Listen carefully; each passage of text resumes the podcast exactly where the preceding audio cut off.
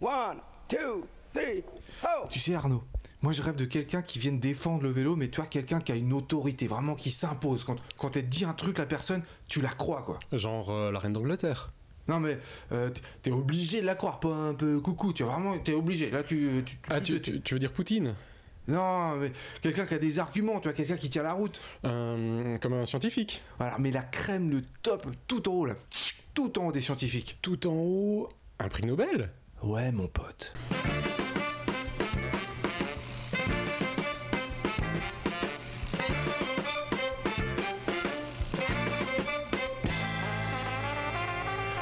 Bonjour tout le monde, vous écoutez Pause Vélo, c'est l'épisode numéro 17. Comment ça va Arnaud? Ça va super bien Eric et toi? Bah euh, heureux, épanoui, mais euh, puissance 10 exponentielle. Aujourd'hui nous accueillons un prix Nobel. Incroyable, quelqu'un qui vient, un prix Nobel qui vient nous parler de vélo, c'est quand même extraordinaire. Comment ça va Jacques Dubochet Ouais, ça va très bien. Alors, c'est pas juste parce que Jacques est prix Nobel, c'est aussi parce que c'est un cycliste du quotidien qui se déplace en vélo. Alors, avant qu'on parle euh, vélo, Jacques Dubochet, pourquoi vous avez eu le prix Nobel? Est-ce que vous pouvez essayer de nous expliquer à, à nous qui avons arrêté euh, la physique-chimie euh, vers 20 ans? Euh, Oui, ouais, c'est ça, Ouais. oui. Donc, nous avons travaillé oh, de- dans un projet qui, a, qui commençait avant 1980 et il s'agissait de faire faire des progrès à la microscopie électronique, c'est-à-dire d'observer des objets biologiques euh, avec leur eau. Or, euh, dans un microscope électronique, on travaille sous vide, l'eau s'évapore. Comment faire pour garder l'eau? Parce que et si on a un objet biologique et si on enlève l'eau, c'est comme de regarder un aquarium sec. Donc voilà, il fallait garder l'eau, mais malheureusement l'eau s'évapore sous vide. Une méthode pour l'éviter, c'est de prendre, refroidir l'eau suffisamment froide pour qu'elle ne s'évapore pas, mais l'eau froide c'est de la glace, et la glace fait autant de dégâts que l'eau qui partait loin. Et on a appris, nous, on a appris à geler, on a découvert, à la surprise de tous, que l'on peut geler de l'eau sans qu'elle change de structure. Et ainsi, on regarde les objets biologiques avec l'eau en pleine, avec leur pleine qualité, sa pleine qualité, la vraie eau tranquille, bien là, et c'est beaucoup mieux. Et ça permet de, de, de donner des, des images qui sont bien meilleures. Et avec le temps, pendant 30 ans, ces images se sont tranquillement améliorées jusqu'au moment où elles deviennent tellement, tellement bonnes. Mais c'est pas seulement moi, c'est plein de gens, dont les, les deux co euh. Ah vous étiez trois, hein. Oui. Et euh, ça devient tellement bon qu'on voit les atomes. Et quand on voit les atomes, alors hop, c'est de la chimie. Et on fournit des données formidables pour les chimistes. Et les chimistes se gobergent. Ah oui, parce qu'on est à la limite de la physique en fait là. Ah ben non, on, est tous des physiciens. Alors, les trois sont tous des gens de la physique, plutôt de la physique. Et puis euh, voilà, puis on a un prix Nobel en chimie parce que c'est les informations qu'on fournit, c'est de la nourriture pour les chimistes. Et concrètement, je crois que c'est donc c'est des travaux qui ont été étalés sur 30 ans, je dis pas de bêtises. Ouais, c'est ça. Et Ouais. ça, ça aboutit notamment à permettre de trouver euh, quelque chose pour soigner l'Ebola, c'est ça? Prof, non, c'est pas vrai. Non, Bon, non, c'est des non, non. bêtises. Mais c'est pas une bêtise, mais disons, c'est des données qui sont qui entrent dans la connaissance sur Ebola, d'où petit à petit, peut-être une fois, on arrivera à trouver des, des, des moyens de soigner. Euh, bon, il y a toujours entre l'image et le- la, la thérapie, il y a toujours une bonne distance, mais, mais ça pourrait être relativement rapide. D'accord. Alors, vous êtes là parce que vous êtes un vrai cycliste. Alors, je, je sais pas si je vais réussir à garder le vouvoiement tout le temps parce qu'en fait, on est voisins avec Jacques et on se tutoie dans la vraie vie. Euh, alors, Oui, on a travaillé ensemble, on a fait connaissance autour d'une boîte à échange de bouquins. ouais, c'est ça. euh, Dans le quartier, il y a une boîte d'échange entre voisins. Et puis, euh, bon, en fait, euh, Jacques, il m'a tiré là-dedans. J'ai pas fait grand-chose. Hein. C'est- Faut le dire, c'est Jacques qui, me- qui a- qui a tout fait, en fait. Et le truc incroyable avec le prix Nobel, Jacques, c'est la place de vélo à l'université. Qu'est-ce que c'est que ce truc-là? ça c'est un truc vraiment sympathique. Euh, L'université m'a fait deux cadeaux. Un cadeau, c'était une- des moyens pour euh, préparer des conférences, inviter des conférenciers sur des sujets qui me tiennent à cœur. Bon, ce sera biologie et société, on commence maintenant à mettre ça en route. Mais l'autre, plus simple, c'est une place de parc pour mon vélo. Une belle place de parc pour mon vélo avec un grand, grand écriteau dessus, réservé, prix Nobel. Bon, bon. C'est bien, c'est un, c'est un clin d'œil aux, aux universitaires américains qui, quand ils ont pris Nobel, eux, ils ont une place de voiture. Ah oui, double, double king size. Ouais, voilà. C'est ça. Moi, j'ai une place pour mon vélo. King size. Moi j'ai vu que vous n'êtes pas le seul prix Nobel de chimie à avoir obtenu une place de parc pour votre vélo. Ah oui Ah ça je savais pas. Ah oui Alors, bah, l'année précédente, en 2016, donc vous, vous avez eu le prix Nobel en 2017. Oui, Et en 2016, c'est Bernard Feringa qui est à l'université de Groningen, Groningen, oui. qui lui aussi Ah a reçu le prix Nobel de chimie, de chimie en 2016 et qui a reçu une place de parc euh, Bravo. réservée pour son vélo. Ah oui, bravo. Ah ben je ne savais pas. Très bien, très bien. Ah oui. Alors, avant de continuer Ah ouais. à, à parler vélo, on va rester dans le Benelux. Ouais. Est-ce que vous avez entendu parler de cette campagne en Belgique où on apprend à insulter correctement les cyclistes On Insulter les apprend cyclistes. à insulter correctement les cyclistes. Alors dis-moi comment il faut faire. Écoutez ça. Insultons correctement le cycliste lambda. D'abord, l'exposition de la situation. Oh, dégage Ou bien, Mais pousse-toi ensuite, l'introduction de l'insulte. Espèce de gros Ou encore, fils de et enfin, l'insulte en soi. Celle qui touche parce qu'elle est vraie. bobo anti-CO2 Ce qui nous donne... Mais pousse-toi, fils de bobo anti-CO2 Parfait. Traitons les cyclistes comme ils le méritent. Et bon embouteillage à vous. Bike for Brussels. Une initiative de Bruxelles Mobilité. Voilà, ça j'adore. Merci les Belges d'avoir euh, d'avoir fait ça. Et c'est pas la seule, ils ont fait toute une série euh, d'in- d'insultes pour les cyclistes. Écoutez celle-là. C'est sens unique là Sale petit conservateur d'environnement Allez, bim. Et puis il y en a d'autres, il y a espèce de gros désembouteilleur ou libérateur de place de parking en string. Moi j'adore. Là, c'est on- c'est dans l'esprit de l'émission. hein. J'essaye d'être un peu rigolo quand je- j'insulte beaucoup de fois la voiture, la, la 4x4 qui me sert là. Mais j'arrive pas. le- ce qui vient tout de suite, c'est connard. Ouais, c'est vrai, on est trop Alors- simple. Spontané ça. Alors que j'aimerais. Le mot que j'avais trouvé, c'était goyasse. Goyasse Goyasse. Parce que ça veut- vous savez ce que c'est la goyasse C'est pas une chanteuse ça? Bon, non. Chantal Goyas. Goyasse, c'est un mot magnifique. Il est- C'est un, un mot vilain, qui est vilain dans chacune de ses syllabes. La goyasse, c'est en vaudois le- la vague qui reste après le vent. D'accord. D'accord, sur le lac.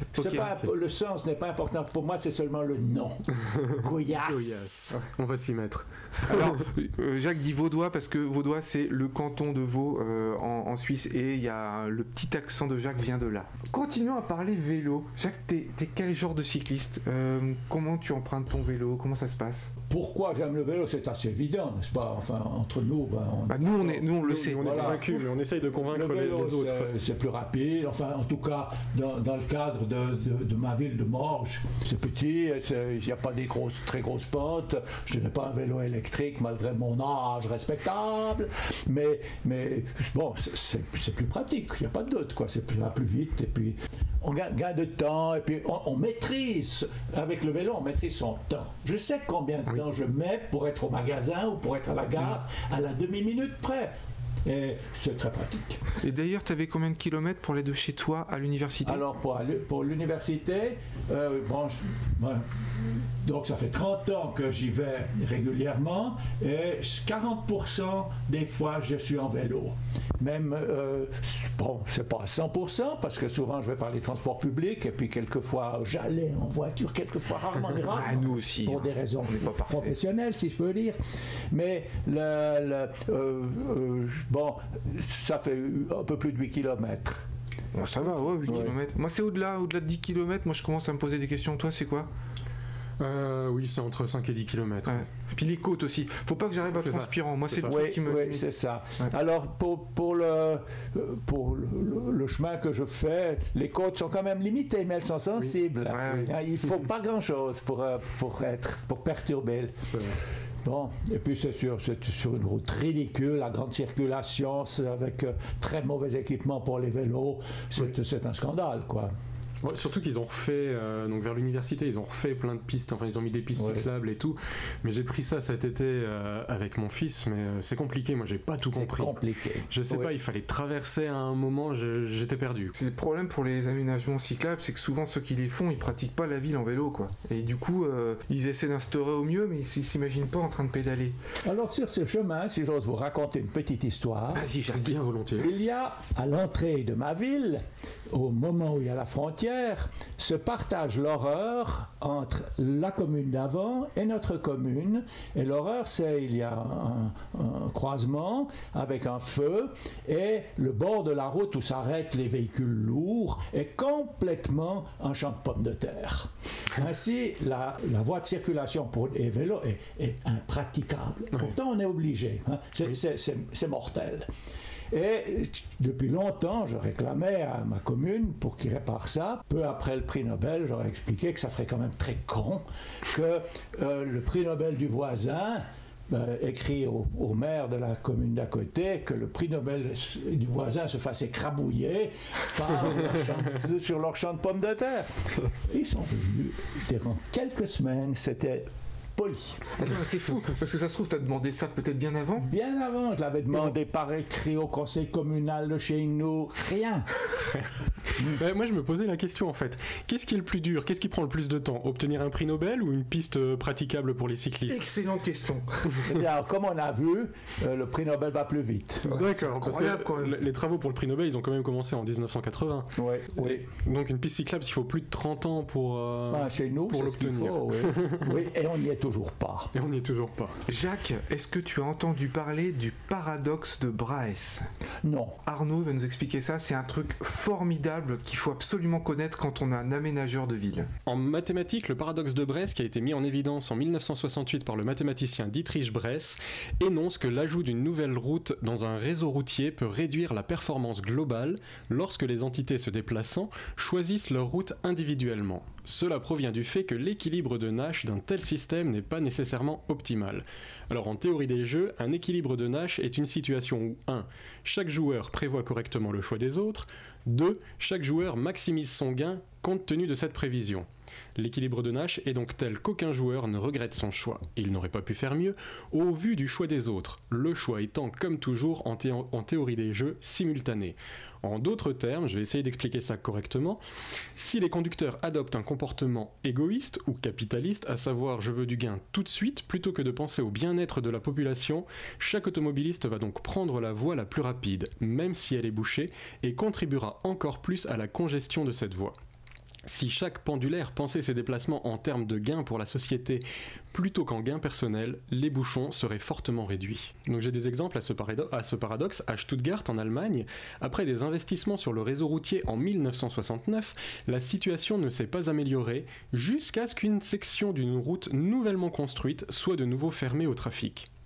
À Séoul, en Corée du Sud, une amélioration du trafic autour de la ville a été observée lorsqu'une voie rapide a été supprimée lors du projet de restauration de Cheikyeongchang. Voilà.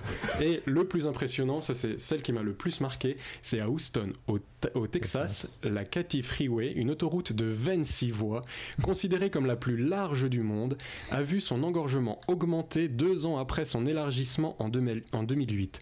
Les temps de déplacement dépassent aujourd'hui de 30 à 50% ce qu'ils étaient avant les travaux.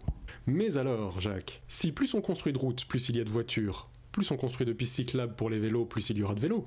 Je rêve que on enlève les voitures et qu'on donne une petite partie de ces, ces- ces- ces- De ce bout de macadam oui, de ce bout de macadam à- au vélo. Oh, ce serait très, très calme et très tranquille. Tout à fait, Oui, on prendrait moins de quoi qu'il en soit, liquider les voitures, ce ne serait pas difficile. Enfin, on est bien d'accord là-dessus, c'est évident. hein. Oui, bien sûr. Oui. En fait, le, le paradoxe de Brahe, c'est- extrêmement contre-intuitif. Donc c'est pour ça que c'est difficile à comprendre. Tu te dis que quand il y a des, des embouteillages, tu vas rajouter des routes et puis ça va mieux marcher. Bah Bah non, le paradoxe de Brahe explique que non, c'est ça. Oui, et ça, ouais, c'est euh, c'est contre-intuitif, ben, mais on comprend quand même assez bien hein, ces équilibres de marge. Euh, c'est aussi un autre très connu dans mon domaine, c'est pourquoi y a-t-il autant de mâles que de femelles Hmm? Ça, c'est aussi un équilibre du même type. Tu veux dire dans les naissances, en Oui, biologie? oui, euh, pourquoi l'évolution trouve-t-elle cette solution optimale qui est D'équilibrer. euh, équilibrer autant de mâles que de femelles hein? C'est bizarre, parce Oui. que la femelle apporte beaucoup plus, semble-t-il, à la communauté que le mâle, qui juste Ah bah donne oui. la moitié de ses gènes et puis, puis se taille. On, on- on pourra replacer ça à la journée de la femme, ça. Jacques, tu es aussi un militant contre le réchauffement climatique et euh, il y a eu une grande manifestation où tu as eu un petit discours qui était très émouvant. Tu, tu es engagé en fait, même en politique locale d'ailleurs. Ben oui, oui, oui, oui. Euh, j'ai toujours été engagé en politique. Mais, vous savez, avec un, prix Nobel, on se met à penser. Plus parce qu'on a cette voix qui porte. Donc, on se dit, mais qu'est-ce qu'est-ce qu'il faut dire? Qu'est-ce qu'il y a à dire? Puis on se dit, ben, c'est important de dire juste. Et évidemment, dire juste aujourd'hui, ben, ben, c'est comme dit euh, Greta Thunberg. hein. Ben, on va, ben, elle le dit, on le savait, mais elle, elle le dit plus fort et plus clairement. Ben, voilà, ben, chacun d'entre nous devrait le dire plus fort et plus clairement, et, puis agir en, en- en fonction. Mais c'est vrai que, je dois dire, moi, mon prix Nobel m'a beaucoup aidé à parler haut et fort comme j'aurais pas osé avant. On va revenir sur ta pratique du, du vélo. Euh, il n'y a pas longtemps, on s'est croisés dans le quartier et puis tu m'as dit je te dis bonjour et je m'arrête pas parce que je suis en train de réfléchir. Ça t'arrive de prendre le vélo pour cogiter? Ah oui, ah oui, oui, tout à fait. Ça, c'est, c'est connu, je crois que c'est Nietzsche qui racontait ça, que euh, ne croyez pas que mes belles idées sortent de ma tête et de mon crayon, elles sortent de la forêt, monsieur, quand je vais me promener. Et puis après, j'essaye de garder mes idées pour qu'elles restent encore que je serai avec mon crayon. Mais c'est- ça, c'est une expérience que chacun doit faire répéter. On, on, on est créatif, on est bien quand on prend distance. Et, et même, et bon, alors se balader dans la forêt, c'est, le paradigme, mais le, vélo, c'est très bon. Et c'est, chaque fois, je m'étonne combien ce petit chemin de 22 minutes, quand il n'y a pas trop de feux, de feux rouges, qui m'emmène au labo, euh, combien ce petit chemin, j'y trouve des idées créatives. Il y, a, les 3 B euh, en, anglais, mais ça pourrait être pareil en français pour la créativité. Euh, le bain, les bras de Morphée, donc le lit, et puis le bus. En, en gros, c'est les moments où Oui. euh, on n'est pas accaparé et on peut plonger à l'intérieur de soi-même. Moi, moi, je rajouterais les toilettes. Les toilettes aussi. D'accord, mais pensez, alors le paradigme populaire de la pensée, le penseur, Oui, Rodin. Oui. C'est vrai qu'il est- Rodin. On dirait. Alors, il est assis est-ce où qu'il pense ou il pense quoi moi, moi, Vraiment, là, moi, je trouve que Oui. ça, ça devrait s'appeler le constipé. Et puis une autre fois où on, on- on a discuté à propos du vélo, on- tu parlais de l'équilibre. C'est quand même incroyable que cette chose-là qui n'est pas du tout instinctive, c'est un outil qui existe depuis euh, 200 ans le vélo, on arrive instinctivement à garder son équilibre en vélo. Je ne comprends pas, il y a des études là-dessus. Bon, comme on sait, si on veut penser à tenir son équilibre en vélo, ça marche pas, c'est bien clair. Le processus d'apprentissage, écrire. Bien, l'enfant commence par penser son haut, aïe, aïe, aïe, aïe, et ça va très très dur, jusqu'au moment où il n'y pense plus. Hum. Attendez, comment est-ce qu'on disait? Un autiste mais donne-toi de la peine. Tout faux. Ne te donne pas de peine. Et là, ça marchera. Oui, c'est vrai que moins faire on y instinct. pense, moins on y pense, et plus on y arrive. ouais. Ah oui, il y avait un truc comme ça, c'est une chenille, euh, enfin un mille pattes, qui a mille pattes, qui, Voilà. pense qu'il fait une Qui super chorégraphie, et puis quelqu'un vient lui poser la question, Mais au quatrième mouvement, quelle patte tu bouges? Et là, euh, c'est plus, euh, elle a oublié sa danse, quoi. Mais, mais ça, c'est standard pour toutes nos- C'est c'est l'intégration de, de mouvements et de, aussi de, de pensée exercée et connue. Alors on va retrouver un petit message de la FUB. Florian, tu es avec la FUB, qu'est-ce qui se passe? Donc la FUB, on rappelle, c'est la Fédération française des usagers de la bicyclette. Vous faites l'actualité, ou plutôt l'actualité vous rattrape, puisque vous êtes rattrapé par le grand débat national avec le baromètre des villes cyclables que vous avez lancé en 2017. Alors le baromètre, c'est quelque chose qui, est déjà, qui existe déjà chez nos voisins allemands, qui existe depuis de longues années chez nos voisins allemands. Euh, Et c'est euh, chacun, chacune, qu'il soit usager du vélo ou pas, euh, qui peut répondre à une trentaine de questions sur euh, les freins à sa pratique, ce qu'il pense de son territoire, euh, plein de critères euh, les plus objectifs possibles. Donc ça, c'était en fin 2017. Les, les résultats ville par ville ont été dévoilés pendant le congrès en mars 2018 à Lyon et euh, elles vivaient dans leur coin, dans leur vie. Alors chaque euh, assaut local peut récupérer les, données pour les faire euh, fructifier dans son plaidoyer local. Et au moment de, l'ouverture du grand débat de Macron, on s'est dit, bah en fait, il y a un grand débat, il y a des, est question de faire participer tout le monde, de récupérer des doléances, mais nous, on en a plein dans les cartons.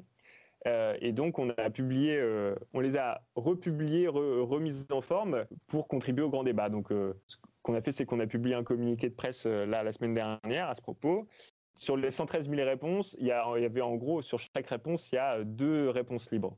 Euh, qui permettent, euh, voilà, qui donnent des informations qualitatives. Donc, ça fait en gros 250 000 doléances vélo. Et chacun, dans son territoire, est invité à aller participer localement ou sur la plateforme nationale pour donner son avis sur le sujet, éclairé par les apprentissages qu'on a eus à travers le baromètre des villes cyclables il y a le site, euh, le site internet Parlons Vélo.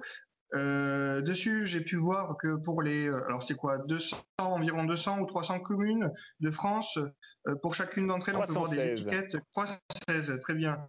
Alors pour chacune d'entre elles, on peut voir des étiquettes comme les classes énergie, les classes énergie qu'on peut trouver sur nos logements, sur nos objets de consommation électronique. Vous avez repris ce baromètre de classe énergie de A+ jusqu'à G avec des graphiques et on comprend ben voilà, que certaines villes sont dans le rouge, tandis que d'autres sont du côté du A+, comme Bordeaux, euh, je relève Bordeaux, Strasbourg, dans les grandes villes, hein, Bordeaux, Strasbourg et Nantes, qui sont du côté du A+, puis du côté du G, c'est beaucoup de villes dans le sud de la France. Ça, c'est le résultat de, toutes les contributions, des 250 000 doléances et 113 000 contributions, c'est bien ça? Voilà, les 113 000 réponses nous ont permis de, de classer 316 villes. Pour être classé, il fallait avoir plus de 50 réponses. Euh, c'était un peu un seuil statistique nécessaire. Mhm. Euh, et globalement, comme tu le vois sur la carte, c'est pas fameux fameux. Il n'y a pas beaucoup de villes qui sont euh, en A ou en plus que A. En même temps, c'est pas non plus une grande surprise. L'idée du baromètre, c'est qu'on a fait la première édition en 2017 et on va faire la deuxième édition en 2019. Donc à partir de, septembre-octobre, euh, soyez prêts. Euh, on relance la campagne. On, attend aussi les contributions du réseau qui veulent se saisir d'un sujet. il me reste à vous souhaiter une bonne continuation à la FUB hein, dans vos actions et puis on espère qu'à l'avenir la France deviendra exemplaire en termes de mobilité douce. Merci, merci à toi. Et puis j'ai envie de rajouter que ça dépend aussi de, vos auditeurs. On les attend dans les assauts. Alors Jacques, vous disiez tout à l'heure qu'on allait plus vite en ville à vélo.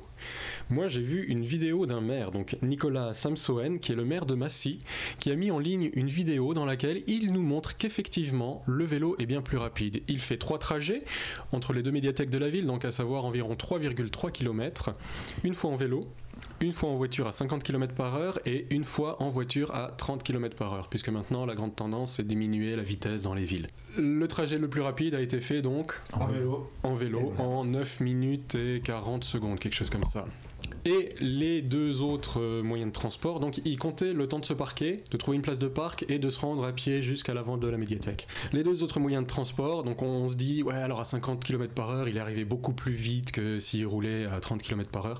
Eh ben non, en fait, euh, c'est juste 10 secondes de différence entre les deux trajets. Quoi. Et je crois qu'on dit que à vélo, en ville, on est à 15 km/h, alors qu'en voiture, on est à 14 km/h. Tout à fait.